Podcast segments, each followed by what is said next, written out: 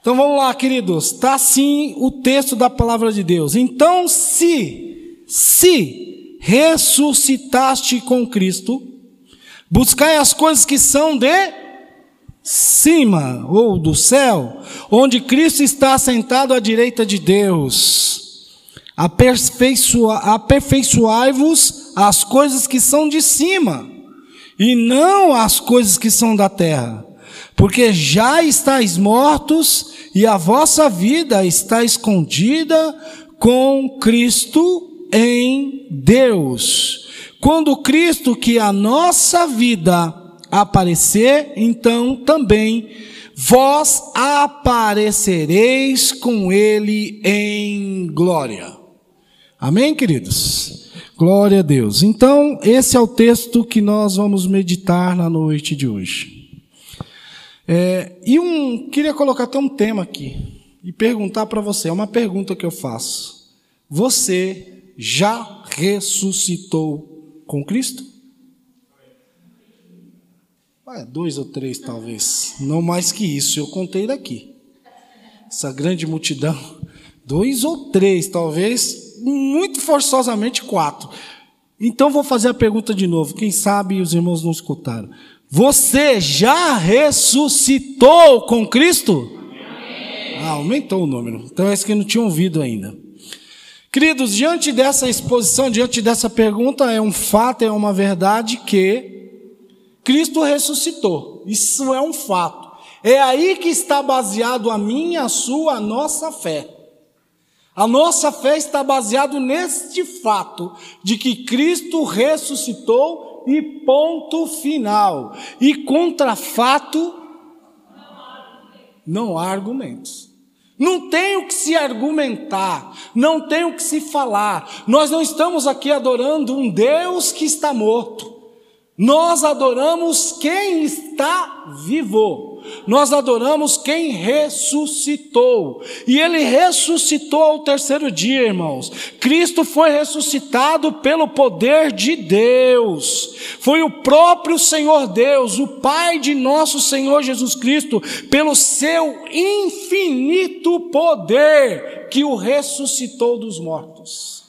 Não foi, irmãos, é, é, é, conto da carochinha. Não foi o que muitas pessoas estão aí adorando, por exemplo. Maomé, se você for lá no túmulo dele, lá está ele, ele não pode sair, porque ele está morto. Se você for lá onde Buda está a mesma situação. Se você for onde Madre Teresa de Calcutá está, também está lá, presa num túmulo os seus restos mortais, mas Jesus Cristo, se você tiver um dia condições de ir lá na Palestina, lá em Israel em específico, e ter ali acesso ao, a, a, a, ao túmulo, ao santo sepulcro, você vai ver a escrita: Ele não está aqui, porque Ele ressuscitou, Ele está vivo, Ele não está aqui. Não adianta você revirar as pedras, não adianta você procurar, não adianta você levantar nada,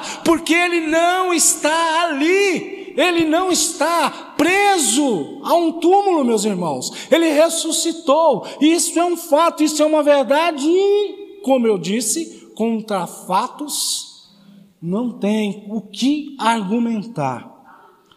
E o incrível, queridos, que Jesus, por diversas vezes, ainda em vida com seus discípulos, ensinando-os, ele disse que ia acontecer isso.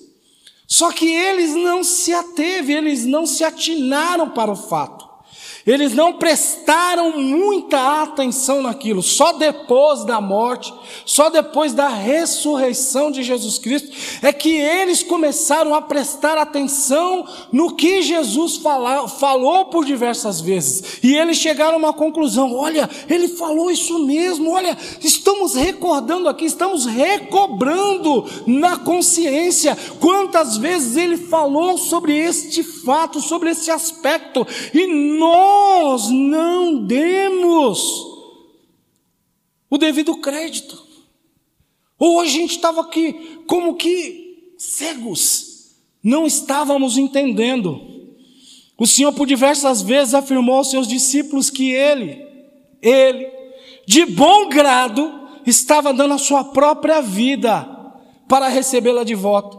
O fato está lá em João capítulo 10, se você quiser abrir lá comigo. João 10, 17 e 18. Você vai ver Jesus falando isso. Jesus afirmando isso, Jesus dizendo aos seus discípulos sobre esse contexto desse, desse capítulo de João 10. Fala-se lá do bom pastor que o bom pastor dá a vida pelas suas ovelhas, e no versículo de número 17 e 18 em específico, diz que isto o meu pai, e, é, é, por isto o meu pai me ama, porque eu dou a minha vida para que eu possa tomá-la novamente. Nenhum homem a tira de mim, mas eu de mim mesmo a dou. Eu tenho poder para dar e tenho poder para tomá-la novamente. Esse mandamento eu recebi do meu Pai. Ele estava se referindo à sua morte, amados. Ele estava referindo que ele estava se doando. Às vezes as pessoas ficam assim tão. Não é também para menos para você não se entristecer com o que fizeram com Jesus na crucificação. Mas ali você consegue entender que ele estava se dando, ele estava se doando, conforme a palavra mesmo está dizendo que ele, como ovelha muda, foi perante os seus tosqueadores. Ele não estava ali sendo preso e forçosamente indo aquilo. Não, não, não, não. Ele estava se doando para que eu e você tivesse acesso a essa vida que nós temos. Você percebe isso? Você consegue entender esse contexto, amado? Que se ele não fizesse o que fez, você não poderia estar aqui, eu não poderia estar aqui, nós não poderíamos estar aqui. Se Jesus não se doasse a si próprio, nós não poderíamos estar aqui. Conforme diz a palavra de Deus, o castigo que estava sobre ele foi a nossa valência, foi o que nos valeu para que eu e você tivéssemos paz, devido a um castigo que estava sobre ele, amados. O amor, isso mostra o amor de Jesus, o bom pastor, pelas suas ovelhas. Era um amor, é um amor e sempre será um amor incondicional. Você entende o que é a palavra incondicional? Não está condicionado porque você o ama, então ele te ama também. Não, não está condicionado a isso. É um amor que ele realmente, irmão, morreu por mim e por você, sem que eu e você tenha dado nada. O que você deu? Primeiro, você nem sabia disso. O entendimento veio a você através dele próprio, através do Espírito Santo, que nos convence, conforme o pastor ministrou aqui, do pecado, do juízo e da justiça. Foi o próprio Deus que nos mostrou que se Jesus não fizesse isso, nós não teríamos condições nenhuma de fazê-la, de fazê-lo. E esse amor de Cristo, irmãos, por suas ovelhas, é de tal forma incondicional. Um amor que nunca se viu e nunca se verá em toda a face da terra.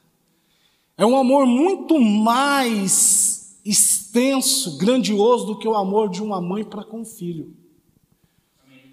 Ainda a Bíblia ainda descreve ainda que sua mãe se esqueça de você, eu todavia não me esquecerei. Você consegue mensurar o tamanho desse amor? Como que uma mãe pode abandonar um filho? Isso é praticamente impossível. Se bem que nós estamos vendo muitas situações de mãe fazendo coisas de louco aí com seus filhos e filhos com as suas mães. Mas o amor de Jesus, irmãos, é um amor gigantesco, um amor, irmãos, tão surreal, sobrenatural, que nos mostra que somente quem ama poderia se doar da maneira que ele se doou. E ele sabia que se ele não se entregasse como ovelha nas mãos dos tosqueadores, ninguém, ninguém, exatamente ninguém, poderia ser salvo ou poderia ser resgatado. Portanto, era algo que precisava ser feito. O preço foi altíssimo. Você tem ideia do preço que você vale, que eu valho, que nós valemos? Preço, irmãos, de sangue. Totalmente impossível de qualquer um, por mais bom que seja, por mais dinheiro que tenha, consiga pagar. Estávamos literalmente condenados à morte. Quero que você abra em dois textos, em Romanos 3, 23 e o Romanos 6, 23. Nós estávamos condenados à morte. Por quê? Por que estávamos condenados à morte? Romanos 3, 23 explica o porquê. Romanos 3, 23 diz que o salário do pecado é o que, meus irmãos? É a morte. Aliás, 3,23, eu falei 6,23, mas é 3,23 primeiro. Diz assim. Estou lendo Coríntios errado aqui, é Romanos. Eita. 3,23. Porque todos pecaram quando ele diz todos, ele está falando que os recém-nascidos também estão inclusos? Os velhinhos acima de 70? Mas não se cobra tanta coisa desse povo mais. 70 anos, irmãos. Será que eles não poderiam estar livre de alguma coisa? Não. Os recém-nascidos também não. A palavra de Deus é enfática dizendo: porque todos pecaram e estão privados da glória de Deus. Em outras versões diz: porque todos pecaram e estão destituídos da glória de Deus. Nós, em, algum momento, como raça humana, poderíamos estar até instituídos à glória de Deus, mas a partir do momento que Adão resolveu entregar essa autoridade às mãos de Satanás, nós passamos a estar destituídos da glória de Deus. E então, meus queridos, só o que nos resta por essa destituição foi porque aconteceu o que Romanos 6, 23 está dizendo.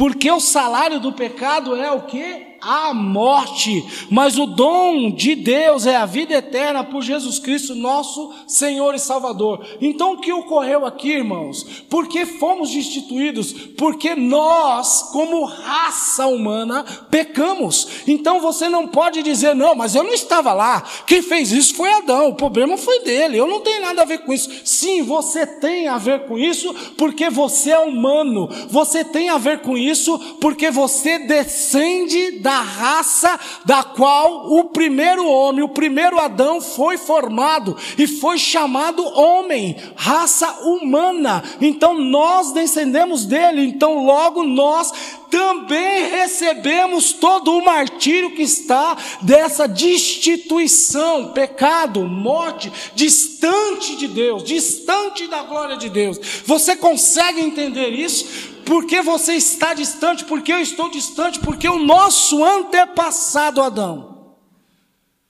fez o que não devia, pecou, entregou a sua autoridade às mãos de Satanás. Mas o segundo e último Adão também fez um feito memorável. Ele deu-nos poder de sermos feitos filhos de Deus ao que creem no seu nome. Note uma coisa interessante nesses dois aspectos de raça. Adão, irmãos, ele é um criador de raça. Ele foi o primeiro de uma raça. Perceba? Ele foi o primeiro de uma raça. Jesus Cristo também foi o primeiro de uma raça, raça dos eleitos, dos escolhidos, daqueles que estão inscritos para a glória de Deus e estão seguros com Ele, irmãos. Vocês notam que Adão, como um gerador de raça, gerou toda essa catástrofe que nos aprisionava até o surgimento do segundo e último Adão, Jesus Cristo, que também pôde fazer algo pela humanidade de forma memorável, dando-nos o poder de sermos feitos filhos e filhas de Deus. João capítulo 1, versículo 12 todos aqueles que o receberam, Deus deu-lhes o poder de serem feitos filhos e filhas de Deus. Então, logo, irmãos, eu sou filho por adoção de Jesus Cristo, porque Ele me adotou, Ele te adotou, Ele nos adotou, meus amados. Glória a Deus. Então, note, querido, se Jesus não tivesse feito tudo isso, onde estávamos? Por quê? Anteriormente, como vivíamos dissolutamente, pecamos e estávamos destituídos da glória de Deus, e ainda assim pesava sobre nós o alto salário do pecado. Que apesar da inflação ser muito alta, o salário do pecado é mais alto ainda. É o que? A morte. Ok? E não é sem razão que Paulo, com grande conhecimento de causa que tinha, escreve aos Colossenses, exortando aqueles irmãos a refletir sobre o que é estar ressuscitado com Cristo. Quando ele escreve aos irmãos lá de Colossenses, dizendo aos irmãos: irmãos, se você já ressuscitou com Cristo, Buscar as coisas que são do alto, não as que são da terra. O que ele estava dizendo com isso, irmãos? Ele estava exortando aos irmãos a refletir sobre isso. Mas você já parou, eu acho que você já leu alguma vez esse texto lá de Colossenses, não somente essa vez que estamos lendo aqui, que ele fala acerca deste olhar para os céus, aonde Cristo está sentado à direita de Deus, a refletir sobre isso. Que coisas do alto são essas? De que Paulo está falando, do que ele está se relatando. Ele só fala de coisas como se fosse várias delas. E você pode nominar quantas você quiser. Mas eu, assim, estudando essa palavra, me vem assim, um próprio escrito de Paulo também a uma outra igreja, a igreja de Gálatas, lá em Gálatas capítulo 5, versículo 22, que fala do fruto do Espírito. De repente, as coisas que Paulo está se referindo é essas inclusas no fruto do Espírito? Quais são elas? Amor, gozo, paz, longanimidade, benignidade, bondade, fé, mansidão, temperança. Seria essas coisas que ele estava se referindo? Porque, amados, por mais que as pessoas sejam benignas, por mais que elas sejam boas, por mais que elas dizem ter paz, por mais que elas dizem ser amadas e terem amor, por mais que elas dizem ter gozo na alma, por mais que elas dizem ser mansa, por mais que elas professem fé, elas não vão entender nada disso se não estiverem em Cristo Jesus, o nosso Senhor e Salvador, porque é Ele quem nos dá o sentido de todas essas palavras, meus irmãos. É Ele que coloca o sentido do amor dentro do seu coração, de que você, quando ama, ama e ama de fato e de verdade. É Ele que coloca dentro do seu coração, quando você tem gozo, quando você realmente tem um gozo na alma, uma alegria que extravasa. É através disso, é através da palavra, é através de Jesus Cristo que eu e você consegue chegar a essa conclusão. É através através do Senhor Jesus Cristo que eu e você consegue entender o que é ser manso. É só através dele. Não é você falar uma vozinha bem baixa, como se ninguém estivesse ouvindo o que você estivesse falando, cochichando, que vai denotar que você é manso. Você só consegue ser manso quando você é amansado de fato e de verdade pelo Espírito Santo e pela palavra. Se você não for domado pela palavra, você não é manso, irmãos. Porque se não fosse assim, crente não esbofeteava o outro. E você acha que não se esbofeteiam? Se não esbofeteiam, por que, que lutam MMA então? Ué, já parou para pensar nisso? Que tem uns crentes lá que ainda bota no calção assim, Jesus. Que raiva é aquela de socar o outro dessa forma? Não, mas é um esporte. Sei lá. Então, irmãos, é a palavra que tem esse poder. É a palavra que tem o poder de domar você para você não falar o que quer. É a palavra que faz com que você foque os céus e não a terra.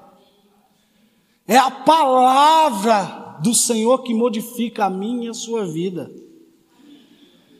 É a palavra do Senhor que faz você ser temperante, você ter temperança. É a palavra, meus irmãos, que faz você ser longânimo e benigno. se não fosse a palavra, meus irmãos, se não fosse a palavra, nós estaríamos aqui como um bando de gente e de pessoas que estariam perdendo o seu tempo, essa é a verdade. Como boas pessoas, Ai, o que você faz? Ai, eu sou tão bom, eu sou tão bonzinho, ai, sabe? Ai, que bondade que eu tenho no meu coração, amo todo mundo. Não, irmãos. Quem faz você ser assim é a palavra. E é assim de fato, e é assim de verdade. Será isso que Paulo estava dizendo? Olhar para Cristo é ter sentido do que é o amor, do que é o gozo, do que é a paz. Irmãos, já parou para pensar o que é ter paz? Ter paz não é morar num condomínio com cinco ou seis portarias, todas elas com seguranças e viaturas passando para cima e para baixo, com seu giroflex aceso, e você com a porta de quatro por quatro, aquela porta de castelo, trancada com, te, com chave é, tetra em cima, no meio e embaixo. E ainda por cima, não contente com isso, botar os seguranças com os cachorros pitbulls, puxando para tudo quanto é lado. Não é isso que te faz ter segurança. Porque se isso fosse a segurança de alguém, a paz de alguém, Davi, com todo aquele aparato de guardas que ele tinha, ele não afirmava que ele deitou e se dormiu, porque o Senhor o fez habitar em segurança. Não foi os seus guardas, não foi a forte mão daquele corpo de, de guardas que fez aquilo, de guerreiros que fez aquilo. Não, não, não, não, não. Foi a segurança, a paz que ele tem em o Senhor, no Senhor, irmãos. É indiferente, você não tem mais medo, você tem paz, ainda que você more numa comunidade, não vou falar favela não, é comunidade perigosíssima, tomada pelo crime organizado. Você não tem medo nenhum. Sabe por quê, queridos? Porque você está em paz. E nada e nem ninguém vai tocar você. Porque você está em paz. Só tocaria talvez o seu corpo. E você tombaria no pó da terra. Somente isso. Mas nada mais do que isso. Porque se não fosse assim, eu também não estou dizendo que crente não leva bala perdida e morre. Porque leva também morre. Mas só morreu o corpo. O espírito ninguém toca. Porque ele é do Senhor. Amém, amados? Sequência aqui, queridos. Quando a palavra nos orienta, e ele, Paulo dizendo para buscar as coisas que são do alto, ele orienta a buscar, está nos dizendo para pensar, está nos dizendo para considerar e também está nos dizendo para insistir em obter essas coisas do alto. Para estar com os meus olhos fixos ao mandamento da palavra, olhando sempre para o alto e não para a terra. Amém, queridos? Olhando sempre para o alto e não para a terra. Até porque nós fomos ressuscitados para uma nova vida com Cristo. E temos uma nova vida e não mais a vida fútil, terrena e superficial que tínhamos antes. O paradoxo é grande, né, irmãos? As coisas do espírito e as coisas da terra. As coisas do espírito, como eu relatei, são quais? As coisas não, o fruto do espírito são quais? Amor, gozo, paz, mansidão, temperança, longanimidade, benignidade, fé, bondade. E as coisas da carne ou dessa terra quais são? Adultérios, fornicação, impureza, lascívia, idolatria, feitiçaria, inimizade, porfias, emulações, iras, pelejas, dissensões, heresias, invejas, homicídios, bebedice, glutonarias e coisas semelhantes a essas. Quem tais coisas praticam, irmãos, não tem nem condições de olhar para cima, só para a terra. Todas essas coisas citadas há pouco, agora, são elas da terra. São tudo da terra. Quando você fala do Evangelho de Jesus Cristo para uma pessoa, elas dão muito mais ênfase às bebedices do que vir escutar a palavra do Senhor. Quando você fala do Evangelho de Jesus para uma pessoa, elas dão muito mais é, é, ênfase às iras e pelejas do que vir sentar 30 minutos que seja para ouvir a palavra do Senhor. Duas horas é o culto? Meu Deus, é muito tempo. Mas o camarada passa cinco horas numa balada pulando num pé só. Que coisa de louco. O cara passa virando e virando garrafas e mais garrafas de bebida. E não tem prazer de ficar 30 minutos para ouvir a palavra de Deus. Isso é coisa dessa terra ou é coisa do alto? Amados, fomos resgatados, queridos. Graças a Deus. Há uma sensível diferença entre esses dois mundos. Não mais pertencemos a esse sistema, saímos de lá. Cristo nos tirou de lá. Ele nos tirou. Ele nos levou, ele nos resgatou daí e nos inseriu num reino de paz, de justiça, de graça, de misericórdia. Saímos de lá, fomos resgatados deste mundo e somos constantemente orientados pela palavra a não tirarmos os nossos olhos do cenário onde o Senhor está. E aonde o seu Senhor está, meus irmãos? Aonde Ele está? em cima. Ele mora em cima, ele não mora embaixo. Portanto, eu não tenho que ficar com os meus olhos mais embaixo nas coisas dessa terra, e sim no alto, onde Cristo, o nosso modelo, está assentado. Mas tem alguém que vai fazer de tudo para que eu e você tire os olhos de lá. Satanás fará de tudo para que eu e você tire os olhos desse cenário ele trabalha constantemente para colorir as coisas da mais mirabolante fórmula possível, para que chame a sua atenção, para que você seja engodado. e tire os olhos de onde não é para tirar. Abra sua Bíblia em Lucas capítulo 13. Que coisa interessante esse texto da palavra aqui, corroborando com isso que eu estou dizendo a você.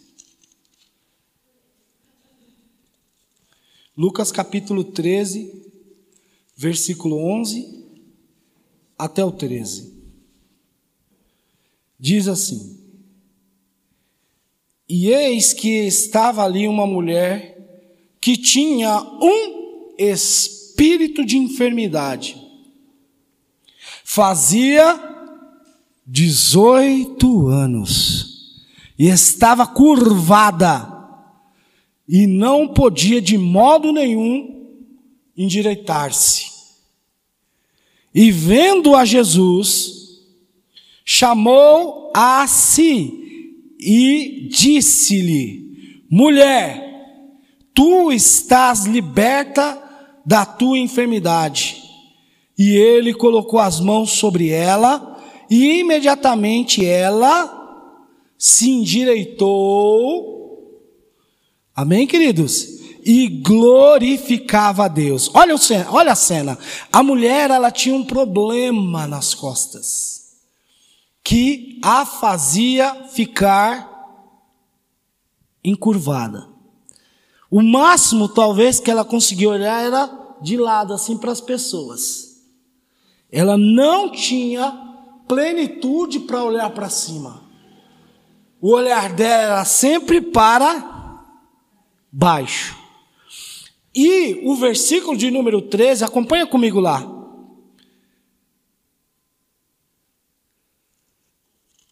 Onze, melhor, onze. Ela está, estava ali uma mulher que tinha o quê? Um espírito de enfermidade. Isso denota que era algo espiritual que aquela mulher tinha como se fosse uma prisão. O diabo, Satanás, fazendo com que ela constantemente andasse arcada, olhando para baixo. Mas isso nos dá, nos traz muita, muitas lições aqui.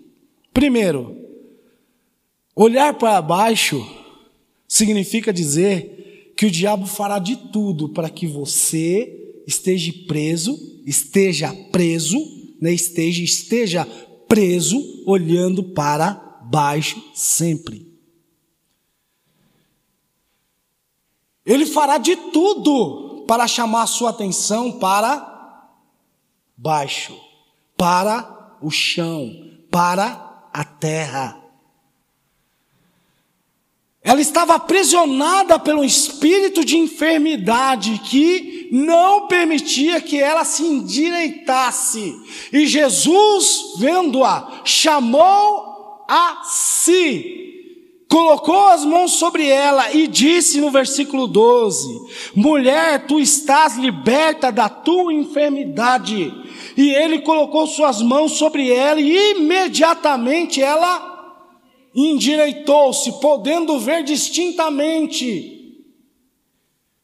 o alto, a glória acima. É isso que o Senhor quer, mas também é isso que Satanás quer: nos prender olhando para baixo, para as coisas de baixo, para as coisas dessa terra, para as coisas que nos envolvem nessa terra, e esquece, para que eu e você se esqueça das coisas que tem acima, das coisas que tem no alto. Você já imaginou quantas coisas, meus irmãos, o inferno cria, cria, reedita, edita de novo, transforma, pinta de outra cor, coloca uns fruque-fruque, coloca sininho, coloca giroflex, coloca luz brilhando, piscando, chama a tua atenção, faz putz, putz, putz. Ele faz de tudo para chamar a tua atenção, para que você não olhe distintamente os céus. Há um louvor muito antigo de um saudoso irmão, isso aí é da minha época, viu irmão? Talvez um ou outro aí vá lembrar deste nome. Aí Giane fala, lá vem o pastor. Um cantor chamado Luiz de Carvalho, já ouviu falar nele? Ah, pelo amor de Deus, um ali ouviu. Ah, Jesus, a mãe, glória a Deus. Ele cantava um louvor assim: somente olhar a ti, Senhor. Vou cantar um pouquinho para vocês verem. Somente olhar a ti, Senhor. Somente olhar a ti, Senhor. Somente olhar a ti, Senhor.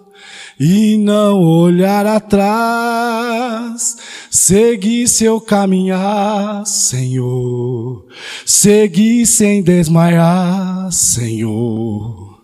Prostrado ao teu altar, Senhor. Somente olhar a ti. Acho que é assim. Aí tem o. Olha aí, rapaz, a menina me ajudando. Glória a Deus, aleluia. Você viu aí, irmão? Só testificando, aleluia. Glória a Deus. E ele tem no, no, no, numa estrofe assim, que ele diz assim: O mundo é muito belo e farto de ilusão, mas isso não traduz para mim satisfação. Eu olho para ti, é mais ou menos assim. Eu vejo uma luz. Aleluia. Então ele fala assim: o mundo é muito belo. Você vai falar que o mundo não é belo? Se você falar que o mundo não é belo, irmão, você é um belo de um mentiroso. Porque ele é belo. Irmãos, é belo demais. Mas o louvor diz que, embora ele seja belo, ele não traduz para mim satisfação, e nem pode. Não pode traduzir satisfação a você, como se sua vida fosse aquilo. Quando você vê, irmãos, as praias maravilhosas que tem o litoral norte de São Paulo, é coisa divina, tremenda, maravilhosa. Quando você vê lá São Sebastião, irmão, você entra na água assim, não tem nem onda o trem, o negócio é bom demais. Quase que o crente ainda fala, é bom ficar aqui, Senhor, né? Quer que eu faça três tendas? Para a gente ficar nessa praia aqui e não sair mais? Irmãos, é belo demais. Quando você olha a Chapada Diamantina, quando você olha o, o Brasil afora, não sei você, mas eu, eu, gosto muito de ver roteiros de viagem, não porque ando viajando, mas porque eu gosto de ver, é muito bonito.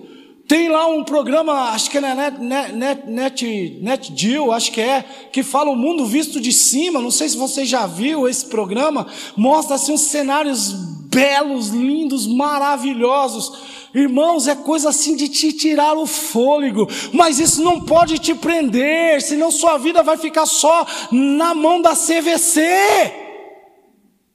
E você fazendo planos e mais planos e mais planos e mais planos, e gastando o 13 terceiro de 2028. Pelo amor de Deus, meus irmãos, acorde para os fatos. E isso que Paulo está dizendo, irmãos, é belo, você vai lá usufrua dos seus dias de férias, mas isso não pode te amarrar, isso não pode te segurar. Quer ver uma outra coisa que segura a gente demasiadamente na frente? É uma TV de 1.200 polegadas, pelo amor de Deus. Outrora era uma TVzinha que você tinha que colocar um bombril para ver se ela pegava. E hoje a TV é imensa, aquele negócio maravilhoso com aquele som, som loud, é isso mesmo? Oh, parece que está no cinema, meu Jesus amado, e você fica ali vidrado. E eu, eu não sei se eu falo, não sei se eu falo, não sei se eu falo. Pega uma série do Netflix de 1250 temporadas e você quer ver todas elas e tudo de uma vez. Ai meu Deus do céu, e agora? Na hora que o cara ia, ia ter o desfecho, aí eu vou ver mais uma, e vejo outra, e vejo outra, e vejo outra. E os caras, com a intenção de te prender, já coloca aqueles tipos de série que você gosta, policial. E aparece na tua tela. Falei com alguém aí, irmãos? e só prendendo você. Quer ver outros, outra forma de prender é ganhar dinheiro, irmãos. A pessoa está ganhando dinheiro e, e, pega aquele montaréu de dinheiro, ah, nem, nem conta dinheiro mais assim, é um tal de Bitcoin agora, e, e é dinheiro para lá, dinheiro para cá, dinheiro para lá, dinheiro, e ele só vê o cifrão que nem o tio Patias na frente do olho dele, ah, eu preciso ganhar mais, eu preciso ganhar mais, ah, eu estou puxando dinheiro com rastela, agora vou começar a puxar dinheiro com rodo, e é muito dinheiro, e é muito dinheiro, meu Deus, é dinheiro demais, e isso, irmãos, há erro nisso em ganhar dinheiro? Não! Só que tudo tem um limite, amados. Tudo tem um limite, era isso que Paulo estava dizendo. Olhe para o alto, não deixe que nada lhe prenda. Ao ponto de você caminhar como muitos crentes hoje a gente vê na igreja. Do Senhor, irmão. Do Senhor. Tudo bem? Tudo bem, irmão. É, você quer. É, vamos cantar, vamos cantar aí com os irmãos. E ele senta, e ele levanta de novo, mas ele não se endireita, é só assim, é encurvado, parece corcunda de Notre Dame. Irmão, Jesus não chamou você para isso, ele chamou para você se endireitar. Olhar distintamente os céus, olhar distintamente ao Senhor, olhar Ele, irmãos. Ele está sentado em cima, Ele não está sentado embaixo, Ele não está sentado ao meio, Ele não está sentado para baixo, Ele está sentado em cima, assentado. Você percebe? Uma coisa que parafraseia muito bem esse texto é o próprio tabernáculo. O tabernáculo que Moisés construía. Moisés recebeu de Deus a instrução para construir aquele tabernáculo e Deus disse para ele que ia levantar pessoas como Bezaleel e alguns artífices e colocaria graça sobre a vida daqueles homens para confeccionar aquele tabernáculo. E a cobertura do tabernáculo era suntuosa, maravilhosa. As coberturas, as cores, os desenhos.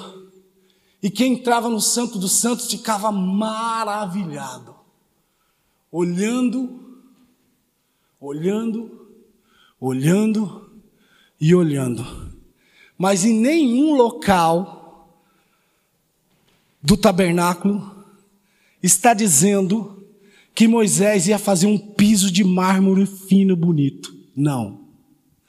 Nenhum lugar, pode procurar lá, você não vai ver. E o que, que era o piso, pastor? O chão, o solo, de onde eles montassem o tabernáculo. Por quê? Porque o chão, o solo, a terra não era importante. A atenção dos que ali entravam tem que ser para para cima. Você entende, queridos? Quando você olha para cima, não quer dizer que você se desconectou da terra. O meu pé está aqui, mas os meus olhos estão tá ali. Ó. Eu consigo andar, consigo caminhar, eu consigo pular, eu consigo fazer um monte de coisas, se locomover distintamente, mas eu não preciso estar, ó, olhando. Quem é que caminha aqui olhando para os pés? Não precisa. É umas olhadinhas poucas, opa, um degrau. Mas você não anda assim. Não, você anda olhando o horizonte, à frente. É isso. É isso que Paulo estava dizendo. Amém, amados?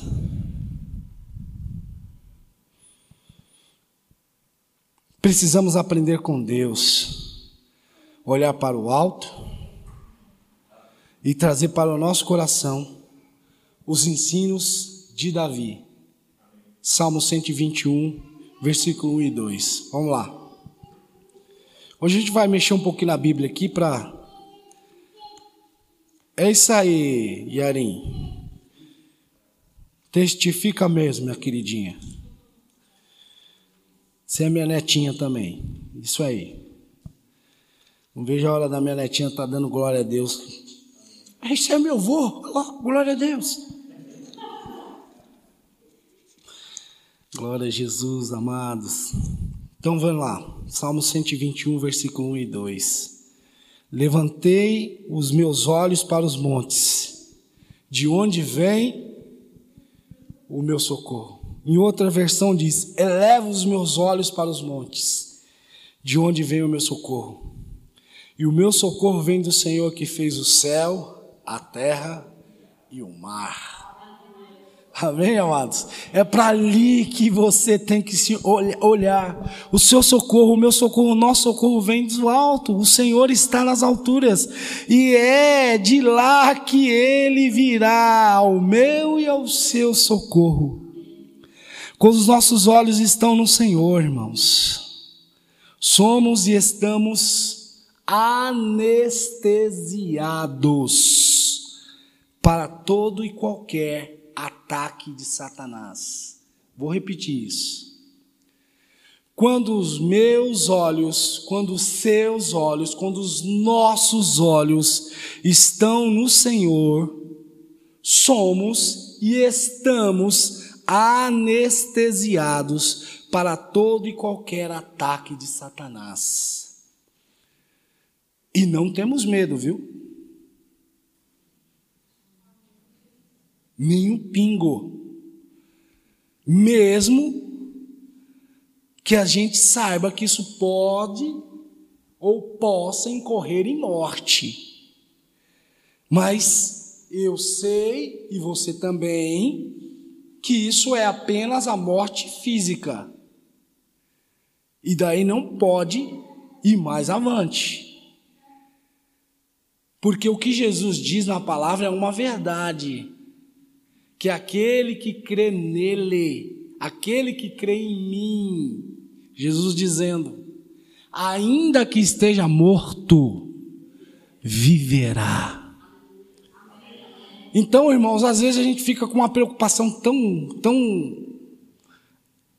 essa acho que é a palavra, exacerbada, uma preocupação tão extensa de nos tirar o sono com medo até mesmo de uma patologia. Ai meu Deus, essa dor, ai, esse negócio aqui, ai não sei o que, meu Deus, será que eu estou com corona?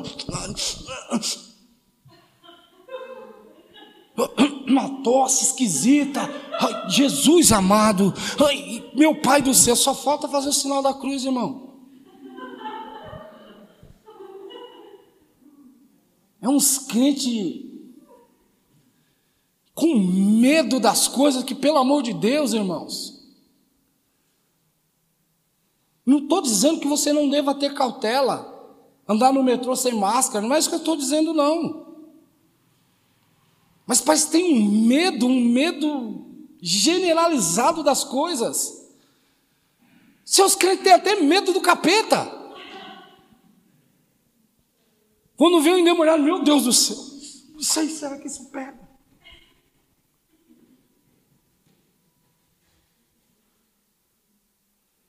Viu um gato na frente, um gato preto passando, meu Deus do céu, vira para lá o gato. Jesus amado, o gato. Ai, meu Deus. Ah, e amanhã é sexta-feira 13.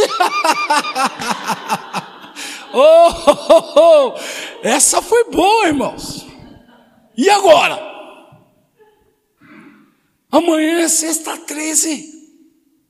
E agora? Irmãos, Parece que a nossa vida não está segura. Parece que a gente, a gente serve Jesus de oba-oba. Tem muita, muitas pessoas que. Não sei, irmãos. Se você perguntar assim, conforme diz a palavra de Deus, nós aprendemos isso muito no Rema lá em 1 Pedro, que em qualquer hora, qualquer momento, alguém pode perder o sentido da sua fé. É ou não é? Alguém aborda Luan e Luan, que esse negócio de ser crente aí? Que história é essa, rapaz? E é o diretorzão lá da, da, da, da, da empresa onde você trabalha. Você não vai falar, não? Olha que oportunidade de ouro, irmãos. Eu me lembro, eu tinha apenas 27 anos de idade, estava fazendo escola na Polícia Militar. Garotão ainda, embora tinha um filho já. Aí o sargento descobriu que eu era crente. E ele querendo tirar uma chacota de mim, lá diante do, dos policiais todos. Ei, Trindade, vem aqui. Pronto, sargento. Ah, então quer dizer que você é crente? Sim, sou. Então aí dá uma palestra para nós. Para que, que ele foi falar aquilo? Não tinha microfone, né, irmãos? Mas eu falei. A qualquer hora, a qualquer momento, alguém pode pedir o sentido da sua fé, Ju. O que você crê, no que você acredita, no que você professa. Ou nós estamos aqui de brincadeira, meus irmãos, porque não tínhamos o que fazer hoje à noite, embora esteja frio. Estamos aqui, perdidos. Queria um programa lá do, do, de muitos anos atrás, Perdidos na Noite. Não, não estamos perdidos, não. Nós sabemos para onde nós vamos, nós sabemos exatamente em quem confiamos, nós sabemos por que estamos aqui, nós sabemos literalmente em quem nós temos crido. Nós sabemos que se hoje nós tombarmos ao pó da terra, o nosso espírito será recolhido pelo Senhor. Nós pregamos arrebatamento, nós confiamos em Deus, nós confiamos que esse Senhor que nós pregamos um dia virá com voz de arcanjo e com a trombeta de Deus, e nós que estamos vivos não precederemos os que dormem, eles ressuscitarão primeiro, depois nós seremos tomados e estaremos com o Senhor, juntamente com eles a encontrar nos ares. Pastor, o senhor contou aí uma história assim, parece de Steve Spielberg, que coisa assim extraordinária. Eu nunca vi falar sobre isso. É porque você não lê Bíblia. Porque se lesse a Bíblia, está relatado lá, em Tessalonicenses, sobre esse grande dia, sobre esse grande evento e sobre a nossa confiança que está em Deus, meus irmãos. Jesus Cristo mesmo disse: credes em mim, credes também em Deus, porque na casa do meu Pai há muitas moradas. Eu creio nisso, irmãos. Eu creio nisso, eu vivo isso, eu aspiro esse dia. Eu, irmãos, prego sobre isso. Eu acredito em todas as letras nisso que a palavra fala. Por mais que esse mundo seja belo, como eu já disse, mas ele não pode me seduzir ao ponto de fazer com que eu tire os meus olhos do meu Senhor que está vivo. E quem está, irmãos, ressuscitado, não teme morte, pois sabe que o viver é Cristo e o morrer é ganho. Esse, esse, esses crentes são malucos, irmãos. Como que é isso? O meu viver é Cristo e o morrer é lucro, é ganho. Oxalá que tanto eu quanto você se desapegue literalmente das coisas terrenas, que tanto nos ilude, e olhemos para o alvo que é Cristo. Se esquecendo das coisas, conforme o próprio Paulo diz lá em Filipenses capítulo 3, versículo 13 e 14: Esquecendo-me das coisas que para trás fica, prossigo para o alvo, pelo prêmio da soberana vocação de Deus em Cristo Jesus. Então, amados, esse mundo não pode prender você, de jeito maneira nenhuma, irmãos. Olha, se você estiver sendo engodado pelo diabo ao ponto de você deixar um culto por causa de uma novela, ah, irmão, você está olhando para, para a terra. Se você estiver perdendo um evento da igreja por causa da final do campeonato, que é lá um timinho contra outro timinho, pelo amor de Deus, meus irmãos. Se você estiver perdendo o melhor dessa vida por conta de questões dessa terra, Estamos perdidos, queridos. E esse Paulo também escreve aos Coríntios agora.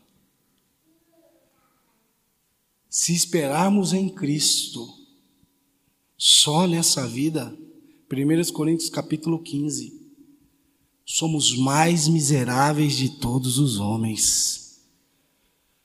A nossa esperança não está e nem pode estar nesse mundo, irmãos. No sistema. Porque esse mundo aqui, ele jaz no maligno. O que significa esse versículo? Jaz no maligno. Jaz significa de jazigo. É uma palavra que te traz alusão a jazigo, está morto. E é assim que esse mundo está, irmãos. Pessoas de que, que tem um nome que está viva, mas literalmente está morta. Bonitos, lindos, maravilhosos, corpos esculturais mas estão mortos. Casas suntuosas, beleza, lindo, nos condomínios mais caros que o dinheiro possa pagar, mas não tem paz.